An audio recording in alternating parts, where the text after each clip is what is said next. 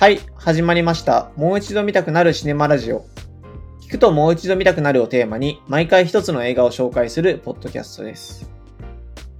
今回紹介する映画は、三島由紀夫対東大全教頭50年目の真実です。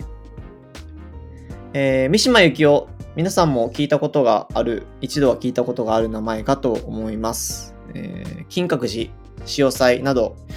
えーノーベル文学賞候補に上がるほどの希代の小説家でして、えーまあ、おそらく中学校、高校生ぐらいの頃かな、教科書に取り上げられてることもあったんじゃないかなとは思っています。えー一方で小説家としての面もそうなんですけれども、えー政治的な主張が非常に、えーまあ、強かったというか、えーそういう側面があった方で、えー自衛隊を軍隊として持つべきという主張だったりとか、もしくはこう自衛隊を決起させて、えー憲法9条を改正するみたいなことを、えー企てていた人です。え今回のテーマにあるように、えタイトルにあるように、そんな三島由紀夫と東大全教頭というところが、えーまあ、戦う、いわば言葉を通じて戦うという、えー映画になっております。えー東大全教頭というところは、えーどういったところになるかというんですけれども、皆さんおそらくご存知の、えー東大安田講堂、えーと選挙、学生がこうバリケードで占拠して、え機動隊と戦っているシーンなんかを、まあ、一度は、え教科書で写真だったりとか、え見たことがある方もいるかもしれません。えーそこにはまあいろんな思惑があったんですけれども、えー安田講堂を、えー占拠した学生たちは、最終的に機動隊に敗れてしまいます。えー選挙が失敗してしまうわけです。で、そういった背景から、えー勢いが、えー失われつつ、学生運動からこう失われつつあった。ですね。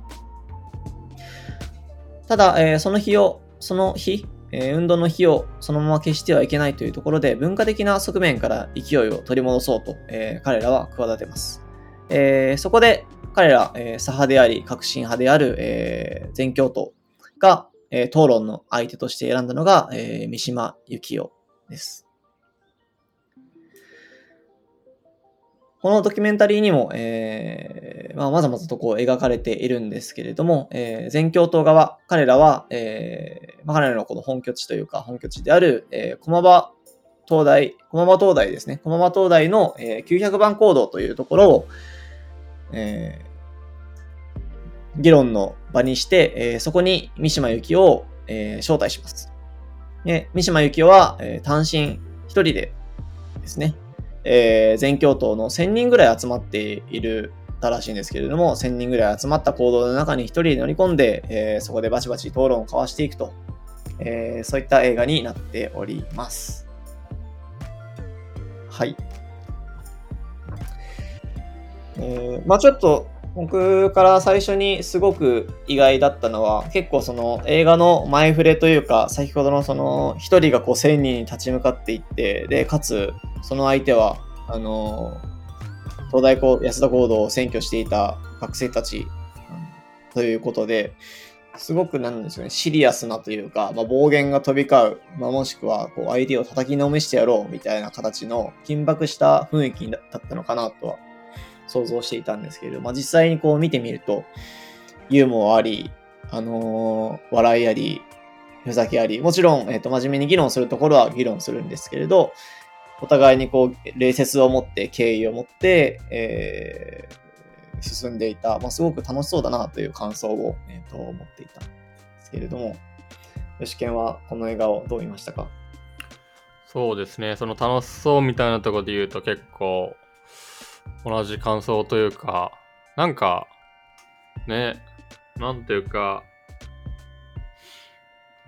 こうヤクザものだとありえないなって思いましたね、そういう意味で言うと。その、確かに。つまり、その、なんていうか、戦いなわけで、こう、うんうん笑いがないみたいなところが、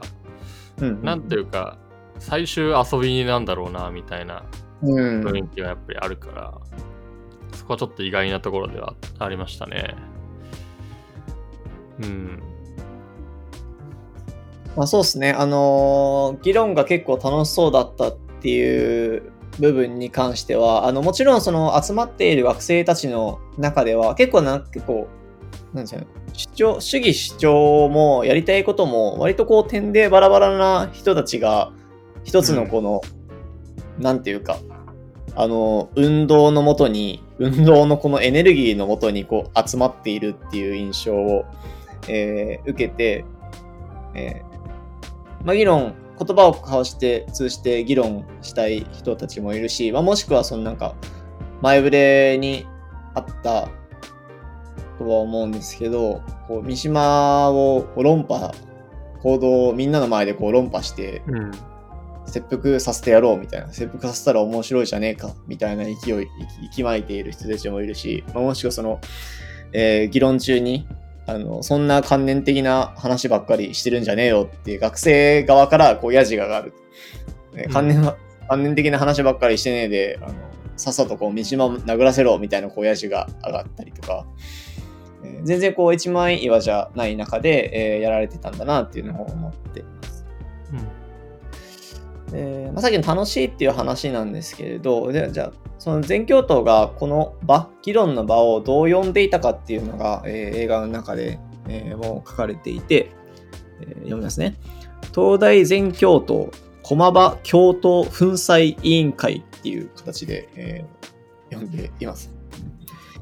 まあ、東大全教頭駒場まではわかる。教頭までわかるんです。粉砕ってこれどういう字を書いているかというと、粉、粉砕の粉は噴書の噴ですね。あの、あれ噴書って読むんだっけ？噴書、うん。そうだね。思想的、もしくはなんか宗教的に禁止されているような書物を焼いてしまえみたいな形の、まあ、噴書。で、祭はお祭り。まあ、噴に関しては、まあ、一定その思想的な意味は込められていると思うんですけれど、まあ、いわばなんか祭りだと。うん、粉砕、えー、祭り、お祭りなんですよね。なんで全然その、なんというか、結構さっき吉健が話していたと思うんだけれど、えー、ディスカッションのこうテーマだったりとかも、すごくその、なんだろうな、きっちりえー、三島をこう論破するために設定された論点というよりは、なんだろう。結構なんか、おのおの好き勝手喋って、うん、なんかこう、お互いどう考えているのかを深掘りし合うみたいな、うん、なんかそういう場にも見えましたね。そうですね。その、その三島が、まあこう、主張していること、あの例えば自衛隊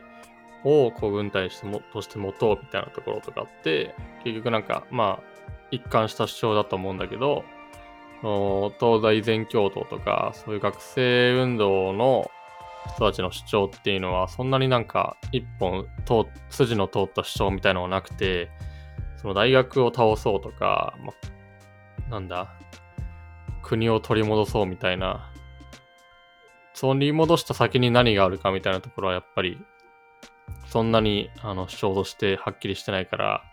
なんかそこの議論、主張と主張のぶつかり合いというよりは、なんか知識比べみたいな。まあ、それはそれで面白いし、うん、なんか、あの見ててエキサイティングなんだけど、行き着く先はないみたいな感じでしたね。確かに。あ面白いですけどね、なんか。そもそも、本当にやっぱりインテリなんだなっていうのは、すごい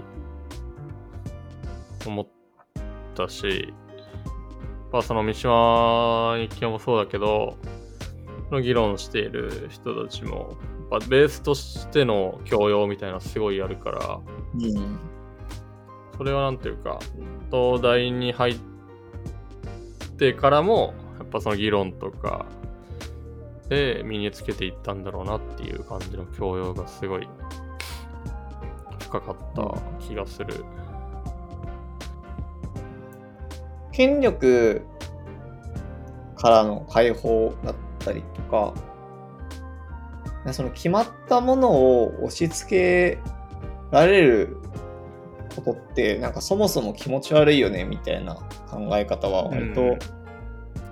その全員、全員、全員とは言わないかもしれないけれど、こう根底にあったものなのかなと思うんっていて、例えばその、解放区っていう話、まあ、ちょっと解放区に関してあんまり調べきれてないから、正確なことは言えないかもしれないんだけれど、えー、全教徒一の、なんて言うんだ？あの議論が上手い人のことを。論客。論客？論客？として、えー知られていた芥正彦氏ですね。彼は、えー、と今も、えーいろんな、まあ、舞台、演劇作ったりとか、詩書いたりとかして、えー非常に活躍されている方なんですけれども、えー彼がこう、のらりくらりとというか、えー赤ちゃんを抱っこして、えー三島市のこう前に現れるわけですね。えー彼ら、まあ彼はいろんなことを主張するんだけれども、その、なんか物事を関係性の、関係性の中で、えっと、物事を捉えるんじゃなくて、その物事を物事として、えっと、捉えるっていうことに、なんか重きを置いているような、えーうん話をしていて、例えばその、なんか、これはどうなんだろう、結論がどうだったか忘れちゃったんだけれど、あの教教室に置いてあるうん。机として机それはその大学というものをこう認めた時大学を認めた大学というものを認めた時にはそれはその机は机でしかないんだけれどそこの関係性から一旦離れた時にそれは、えー武器にもなり得るし、まあ、バリケードにもなり得るし、まあ、それがなんでバリケードとしてしか認識されないのか俺はあんまりよくわからなかったんだけれど、ねまあただ何にでもなりうると、そのもの自体は。で、なんだろうな、そういったそのものとの向き合い方だったりとか、その生き方。一旦文脈というものを全てこう排除して、えー、ななんかこう、目の前の世界にこうぶつかるみたいなことを言っていた気がしたんだけれど、なんかそれって、えーまあそのさほ発端にあったような日米安保闘争の、あの、まあ、け権力を持った、その権力を持った内閣というか内閣が、えー勝手にその安保条約結んじゃったりとか、まあ、もしくはその大学側が、えーまあ、安保闘争ってこういろんな、あのー安保闘争じゃないわ、えー全共闘っていうのは、なんか一つのこう、戦争反対とかそういった主義主張のもとに集まったわけじゃなくて、いわゆるやっぱりこう権力に対する闘争。学生寮のなんか両則を自由に決めさせろだったりとか、うんもしくは、なんか当時医学、医学生、医学医師免許を取るためには無給で1年間インターンをしないといけないよっていう GHQ が決めたような規則があったらしくて、そこに対してのこう運動だったりとか、まあ、そこ、その根底にあるのは、えーそのなんか関係性、権力に縛られることへの異常な、なんだろうな、反骨執念みたいなのがうん。あったね。うん。まあ多分延長には今だと考えにくいけど、まあ今こうやって70年、60年前をこう振り返るとそうだけど、まあその当時は言っても戦後10年、15年、20年、20年ぐらいだから、まだその他の国でも激しく戦争してるわけで、そこにこう、下手したらそう、アメリカと一緒に戦わなきゃいけないとか、戦争をしないといけないみたいなところがやっぱりあったわけで、そこを、こう、なんというか、舵を取らせないというか、みたいな気持ちがあったろうし、なんかその戦争の熱量というか、こう、危機感みたいなもの、うん。やっぱりず言ってもまだ消えてないから、今とは全然その熱量感が全然違うんだなって見ていて思った。確かにね、占領への危機感みたいなものはあるかもね。うん。うん。でまあ、だってね、そんなその、アメリカが駐軍していいっていうふうに安保でこう決まったわけだけど、それだってね、その何年後かに、そのアメリカが日本の全土を最終的にあの支配するみたいな可能性は全然ね、イメージとしてあるわけうん。だろうし、そこに対してとか、安保自体に対反対とか、その、あるべき日本を取り戻すみたいなところ、まあ、全教頭の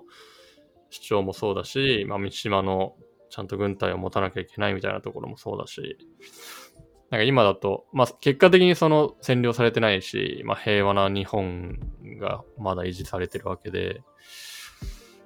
まあ、結果としてはそうなんだけど、当時の視点だと、そこに対してなんか動かなきゃみたいな気持ちはすごいわかるといえばわかるなっていううん感じだよね。まあ、しかもなんか、あのー三島は、盾の会という、えー自衛隊、まあ自衛隊由来のっていうのかな、わかんないけど、えーまあ、武力な、なんて言えばいいんだろう。民兵組織だね。うん、民営の軍隊を組織していて、えーまあ、彼らが何のためにその組織されたのかというところは、ちょっと正確には分からないところはあるんだけれども、えーそこにはそのアメリカとの関係だけじゃなくって、共産主義との関係も、えーパワーバランスもあった。要するに、安保闘争に、安保闘争そのものじゃないかもしれないけれど、えー、とそういった時期に、えー共産主義、共産主義による、まあ、国家転覆というか、えーソ連の、えーとパワーが入ってくるんじゃないかっていう恐れがあったと、えー恐れがあったわけですね。で三島はそこに対して非常に危機感を抱抱いていて、えーその後、えー共産主義者にえー扇動されて、えー内乱が、国の中で内乱が起こった時に、えー警察力じゃ組織で、えー鎮圧できないんじゃないかと。で、自衛隊が治安出勤、出動するような事態に至るんじゃないか。その時に、えーと加勢して、えーそこの鎮圧をする。というところがまず一つ。で、かつ、そういったその内乱が起こった際に、そこに乗じて、えー憲法9条を改正して、えー国として軍軍隊を持てるようにしようという、えーまあ、なんかこう背景があったらしいんだけれど、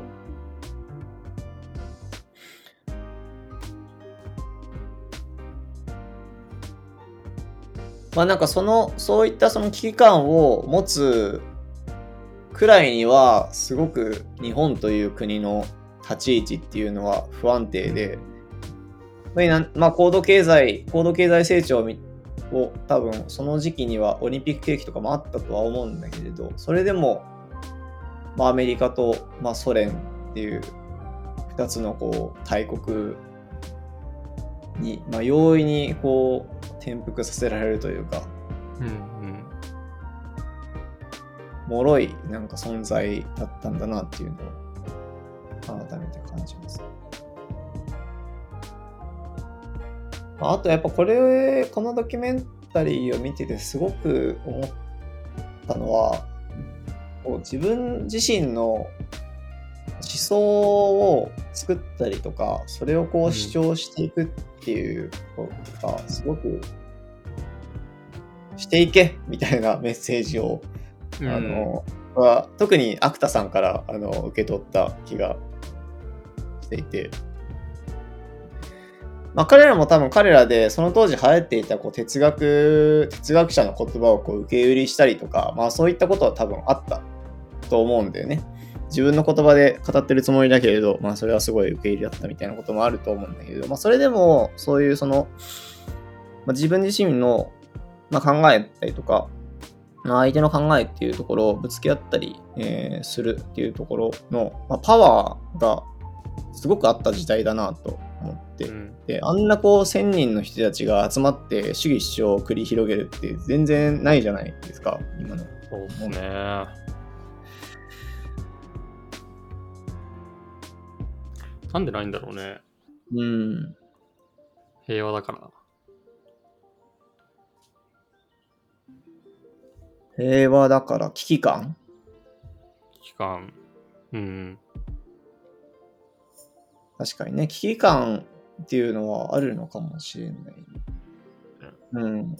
今だとさ、まあ、全然ちょっと的外れかもしれないけど気候変動に対するデモとかってうん。ヨーロッパだったりとかさアメリカだったりとかってさかなり強く起きているはいはいはい。それはなんか一種の危機感だとは思うんだよねうん。それはなんか国家というもののこう存続だったりとか自分自身の生命に対してなんかこう抱いていた危機感でそれに対抗するそうそうそういう状況に陥った時自分自分はどう自分たちはどう振る舞っていけばいいんだっていうところに思想が求められたのと同じように、まあもしかしたら、えっと、気候変動っていうところに関しても本当にシリアスに、えー危機感をこう捉えられていてでその危機感があの、まあ、強い運動の原動力みたいなものになっていくのかなと思ったんだけどうん。いや、でもわかる、わかると思う。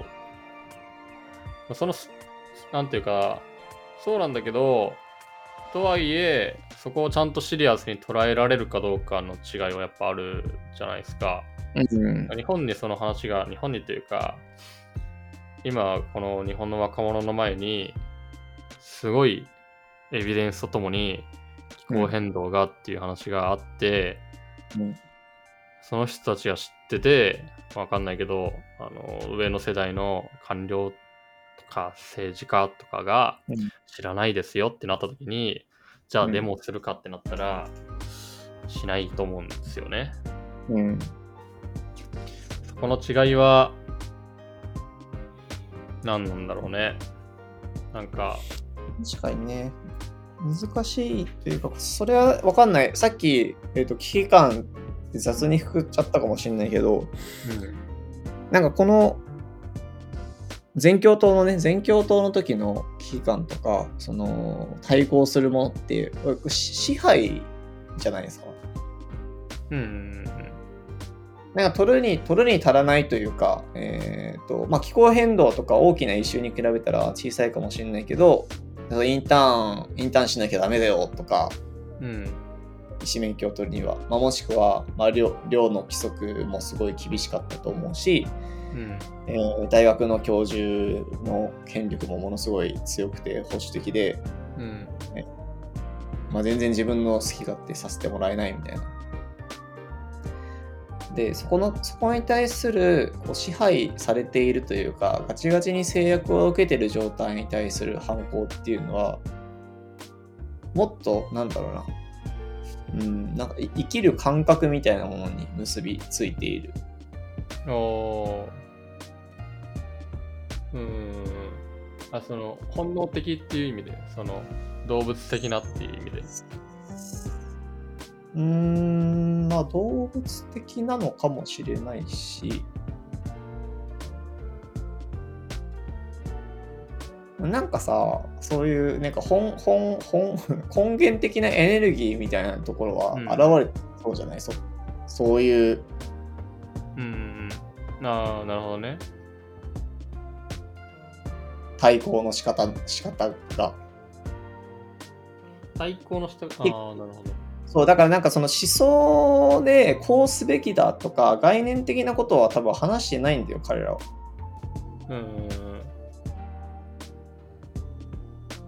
いや、このままいくと、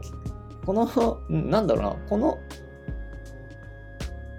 このまま行くとこういう風に危ないからこうしようよみたいなうん。なんかわかんないけどそのなんかロジロジックだったりとか論戦をしているように見えて実はなんか別のエネルギーの出し出し方をしてたんじゃないかなとうーん。ずっとねうん同じ事象だとしても、あのその人たちが持ってるエネルギーが別のところにあるっていう話というより、その状況として、その抑圧みたいなものの方が、うんエネルギーの出方が違うって話。そうそうそうそうそもそも確かにそうかもしれない。なんか実際に危機感があるみたいなのは、結構大事なのかもしれないね。その行動するときに。その気気候変動もそうだけどあ、気候変動で、なんかわかんないけど、親があの死ぬ可能性があるみたいなのがあったら、動く。動く。で、それけ、それがなんか、そこまでの、になんだろう、実感があっての行動、行動うんだったっていうのは一個あるかもしれない、確かに。で、まあ今なんでその、あの、そこまでの熱量を持っている行動がないかっていうと、そこまで、まあ身の危険を感じないからっていうことで、まあつまりは平和であるっていう。わかんない。もしかしてなんか正解が見えてるかどうかみたいなんじゃない？今ちょっとパッとできたけど。あで気候、いや、本当にね、その、もうこのままじゃ、まあ、このまま、実際このままじゃやばいんだけど、このこのままじゃやばいです。生命の危機にさらされます。だから、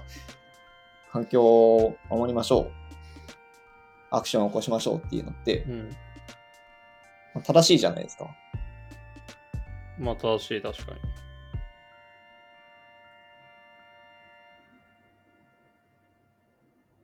なんか、その、議論、うん。全人類にとって正しいじゃない。うーん、うん。で、まあその論点って、いや、実際そうじゃないんだよ、みたいな。実際、気候変動とか嘘ですよ。もしくは、いや、そんなことしなくてもいい、いい、いう、こう、うん有的にはなる。どう？彼らの議論、議論っていうか、は、共存し得るじゃない。まあ、し、し得ないかもしれ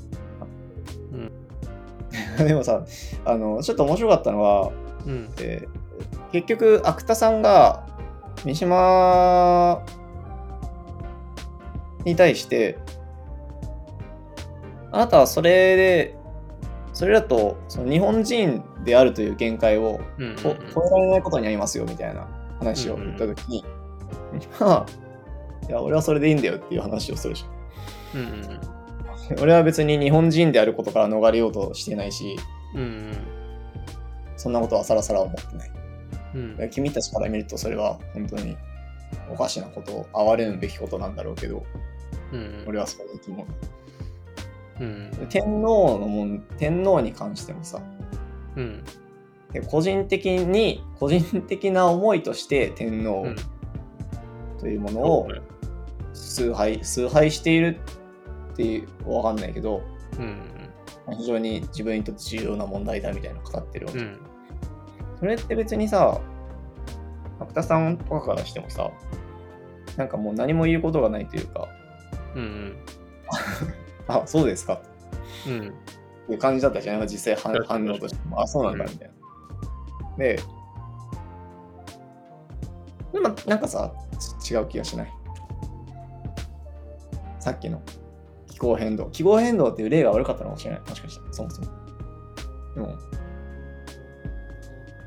なるほどね。戦いが個人の戦いなのか、そうそうそうそうそうそうそう。主張と主張のぶつかり合いなのかみたいな話。そう。個人、個人に対して強烈に紐づいている気がする。うん。ああ、そういうことね。ああ、うんそれは確かにそうかもしれない。それは確かにそうかもしれない。主張自体がすごい個人のすごいパーソナルなものであって、うん。その全世界とかそのわかんないけどイデオロギーみたいなものに対して、し自分が支持するっていう感じとちょっと違うみたいなこと。であ、そうそうそうそうすそう。よね多分。イデオロギーとしての環境うん。問題みたいなのを支持するか環境問題をなおざりにすることによってあえっと環境問題をえっとなんだろう。支持しすぎることによって例えばわかんないけど石油を使えないから経済活動が動画をあのできなくてあんまりあの自分が貧貧困になるっていうところうん。とのぶつかり合いみたいなそういう話と、まあ、個人としての主義主張とのぶつかり合いとの違いってことでしょう。うん。まあ、確かにそれによってその熱量感が全然違うみたいなそのあ、うん、そうそうそうそう。多数のイデオロギーの一人としてのっていうところと個人にすごい紐づいたところのぶつかり合いとしてのあの熱量とっていうことね。そうそうそうそうまあ、確かにそれはあるかも。まあ、そういう意味でなんかその大まあこれでくくるのはあれかもしれないけど東大全教頭とかのなんかビジョンがあってイデオロギーがあってそこに対して自分がいるっていう感じにあんまり見てて感じなかったのは、まあ、すごい個人としてまあすごい自分をとしての主張があってそれのまあうぞうむぞうの集団として1000人が集まっててうん。なんか議論してる。で、自分がこうでっていうのが、すごいまあ集まって、まあ全体として言ってることは、まあ体制に反対するみたいなことなんだけど、それによって何かをこう成し遂げるっていうところがあんまりビジョンとして明確じゃないように見えるのは、そういう個人としてのっていう話が、熱量が集まってるだけだから、ああいう形になるよねってことだよね。まあだからこそ、敗退してないんだよね。多分ああ、確かにね。あれは敗さ、退だよね。どう敗退じゃなくて総括されたんですかっていう質問があったので、秋田さんは、あ、ちょ全部忘れ全部忘れたけど、証拠があると。なんかここに自分が生きているということが証拠である。それは個人的なものだろうし、だから他の人も終わなくて、それはなんか単にこう分散されただけみたいなことも言ってたと思うし、なんかそれはすごくわかるな。確かに。なるほどな、すごい、それは確かに納得感がある。あとなんか単純に、その熱量の違いで言うと、なんだろうね、戦争の残りがみたいなのやっぱりあるんじゃないかなと思ってて、いや、それはあると思う。その戦争さ、とはいえ、なんていうか、アドレナリン出るやん、きっと。はいはいはい。であの感じというかを何かにぶつけたいみたいのはあったんじゃないかなってちょっと勝手に思ってる、実際そうなのか分かんないけどその反反戦に対してぶつけるとか、うん。うん、何かしらの運動をすることとかうん。がやっぱり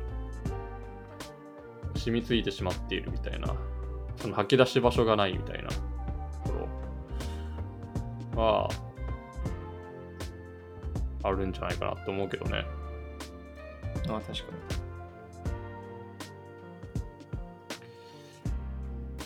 もさ、その、すごい、だあれなんだけどさ、じゃあ、気候の環環境問題だったりとか、なんかそういう重要なイシューうん。だけれど、個人のその性に対しての直接的な紐付けっていうのが感じられないものっていうのは、あんまりじゃあ熱い運動になりにくいのかっていう話になるじゃん、今の、今今のだと。そうだね。仕方がないみたいな話になりそうだけど。結構さ、ななんかある気がしていて。うん。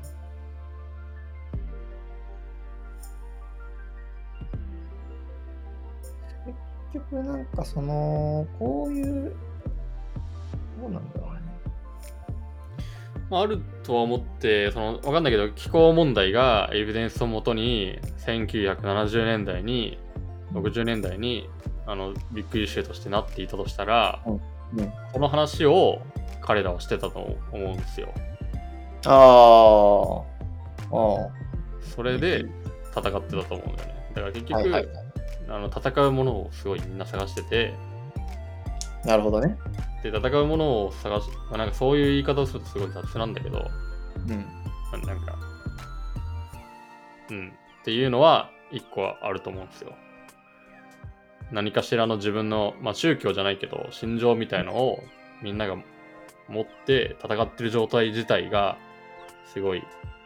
心地よいものだと思うんですよね。もちろんそういう、なんていうか、ちょっと理性から外れたそういうものじゃなくて、ちゃんと理性を持って考えてる方ってすごいたくさんいると思うんだけど、うん。当時の感じをこうドキュメンタリーとして見ると、そういうなんか理性とかはちょっと置いといて、本能として戦いたいから戦ってるみたいなうん。人が多かったんじゃないかなって見た感じは思うけど。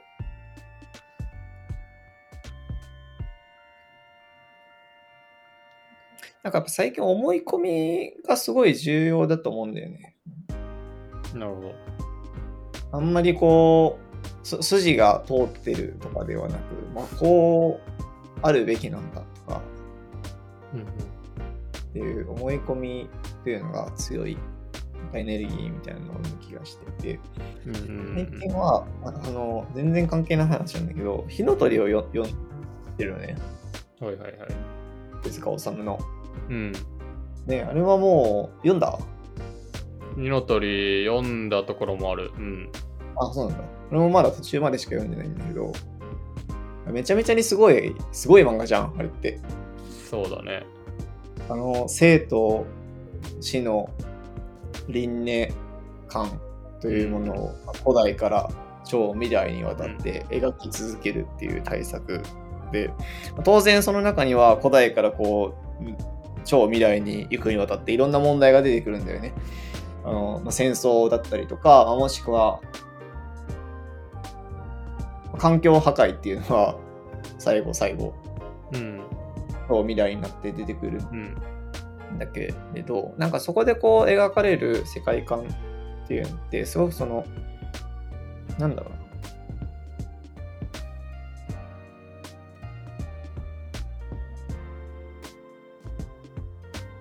なななんだろうそういう物語っていうのが個人のさっきのその個人の思い込みだったりとか個人のなんか考え方みたいなのになっていくんじゃないかなと。うん。だから、なんていうか、危機感っていうのもそうなんだけれど、うん。うーん、常識は偏見や誤解の塊みたいな話。うん、そうね。まあ、あとは、そうだね。なんか全部理解できてるか分かんないけど、いやそこはなんか、確かにその熱量のためには思い込みというか心情みたいなもの、すごい大事っていうのはあるけど、一方で危うさもあるよね。あやさはある。もちろん、その、間違った方向に進んでしまううん。可能性はあるわけで。熱量を高くすることが全てではないからね。だからすごかったんだよね、この討論は。そうね。あくまでお互いの、お互いに対しては敬意を持って、うん、まあ言葉確かだけにね。言葉だけでやり取りをしている。うん。うん。確かにね。まあ確かにあの人たちが実際こう、ゲバボで人殴って殺したりしてたわけだからね。うん。多分。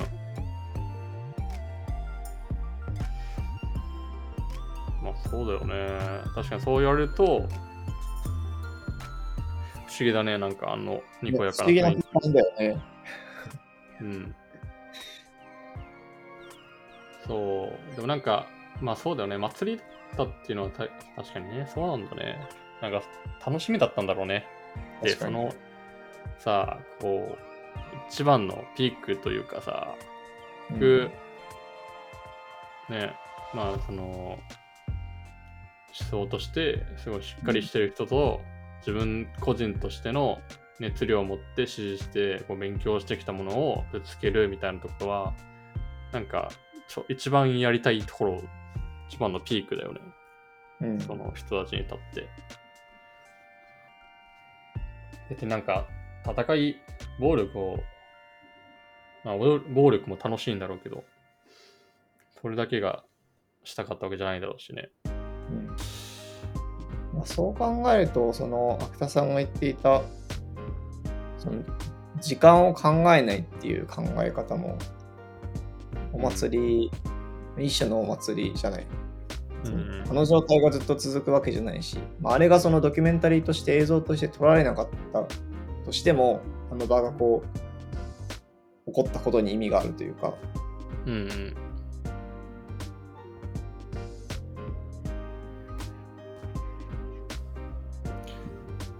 そうね。いや、なんか、いや、そうだね。いや、なんかその本気のものへの憧れみたいなのが結構自分としてもあって、なんかあれも言っても茶番なんじゃねみたいなのはあるんですよ。ない。なんか言って茶番じゃねみたいな、その本物じゃないよな、みたいな感じは、あれを見て思ってしまうんだよね。え、ということで、本物じゃないっていうのは、その、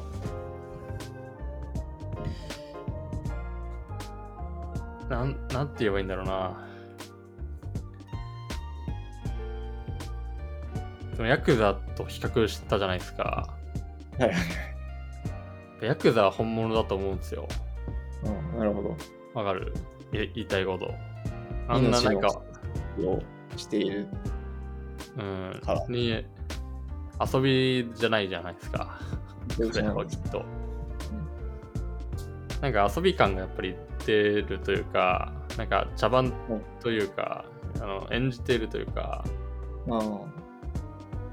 なんかね、ちょっとさっきさ、あの、芥田さんのツイッターをさ、あ、うん。見ててさ、あツイッターの、あの、プロフィールのところに、あの、この東大、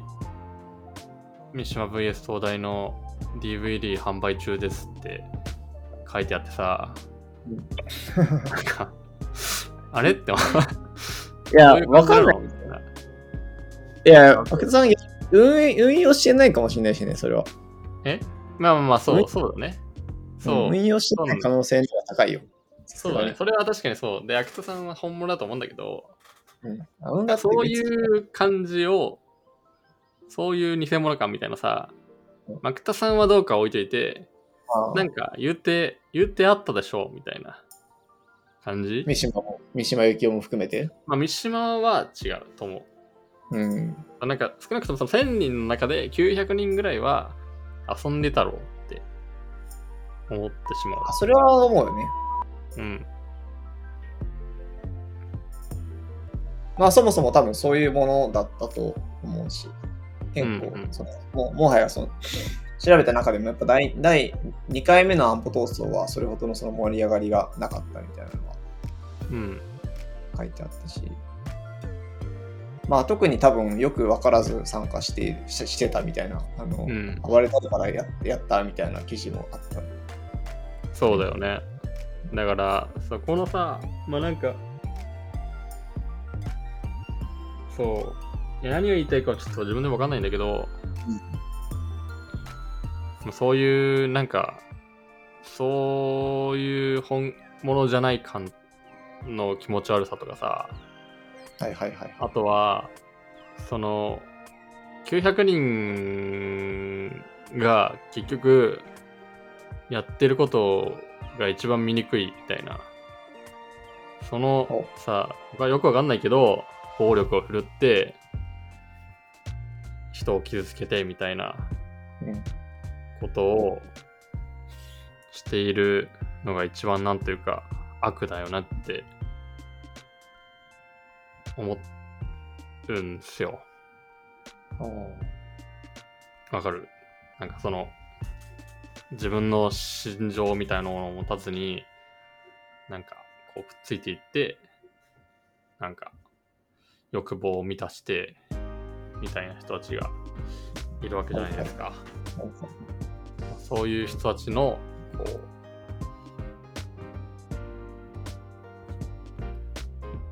嫌悪感みたいな本ごいある。本物だったらいいの？それは。本物だったら人を傷ものだつけってたら、あの、もちろんその許されるかっていうと許されないと思うんだけど、人を傷つけたりして。そっちよりは、その先導していく900人の方が悪だと思う。あっていうことを言いたかった。あ、なるほどね。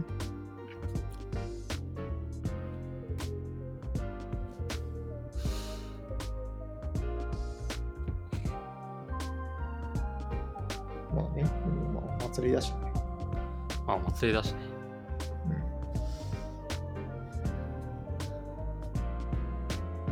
何を学ぶべきなんだろう。教訓として。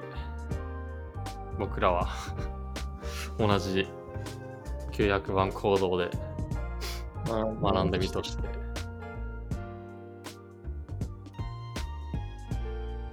いや、でもちょっと憧れるかな。憧れるけどね、そういう、ああいう感じの人たちに。憧れはする。うんエシアの凄さはやっぱあるよね。めちゃめちゃムキムキだったしね。あね、三島三島には憧れない。あ、そうなの？アクタさんに憧れるんだ。いや、芥田さんもちょっと違いすぎて憧れるという感じでもない。どこに憧れるの？なんだろう、憧れる、なんだろうね。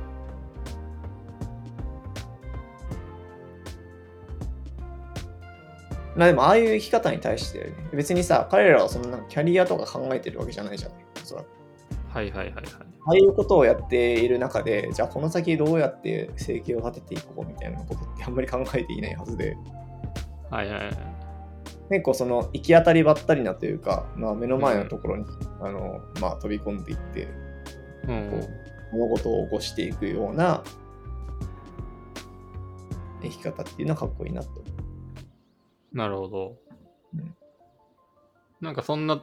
あんまそんなタイプに見えなかったけどね、イズミールは。意外が意外性がある。ちょっだだからこそかもしれん。と。なるほど。